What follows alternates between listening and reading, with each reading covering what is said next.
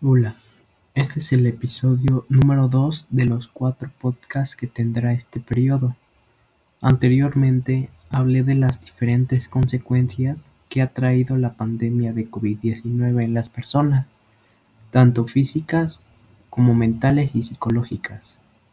En este podcast hablaré sobre cómo se pueden prevenir infectarse por COVID-19 y sobre las vacunas que se están aplicando actualmente.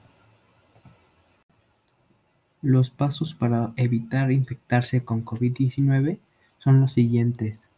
Mantener la distancia de las demás personas cuando salgamos, para así evitar tener algún tipo de contacto con los demás.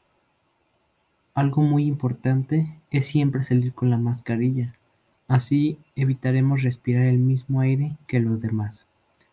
Lavarse las manos con frecuencia, usar agua y jabón o desinfectarse las manos a base de alcohol. Mantén una distancia de seguridad con personas que tosan o estornuden. Utilizar la mascarilla cuando no sea posible mantener el distanciamiento físico. No tocarse la cara, los ojos, la nariz ni la boca. Cuando tosas o estornudes, cubrirse la nariz y la boca con el codo. También puedes hacerlo con un pañuelo. Si no te sientes bien, quédate en casa para evitar infectar a los demás. Y en caso de que tengas fiebre, tos o dificultad para respirar, busca atención médica.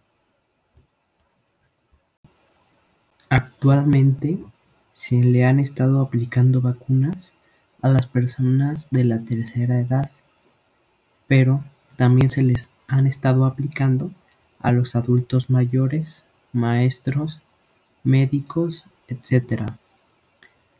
Se dice que la vacuna no es apta para menores de 18 años, ya que podría tener efectos secundarios y los jóvenes no son muy afectados por el COVID-19.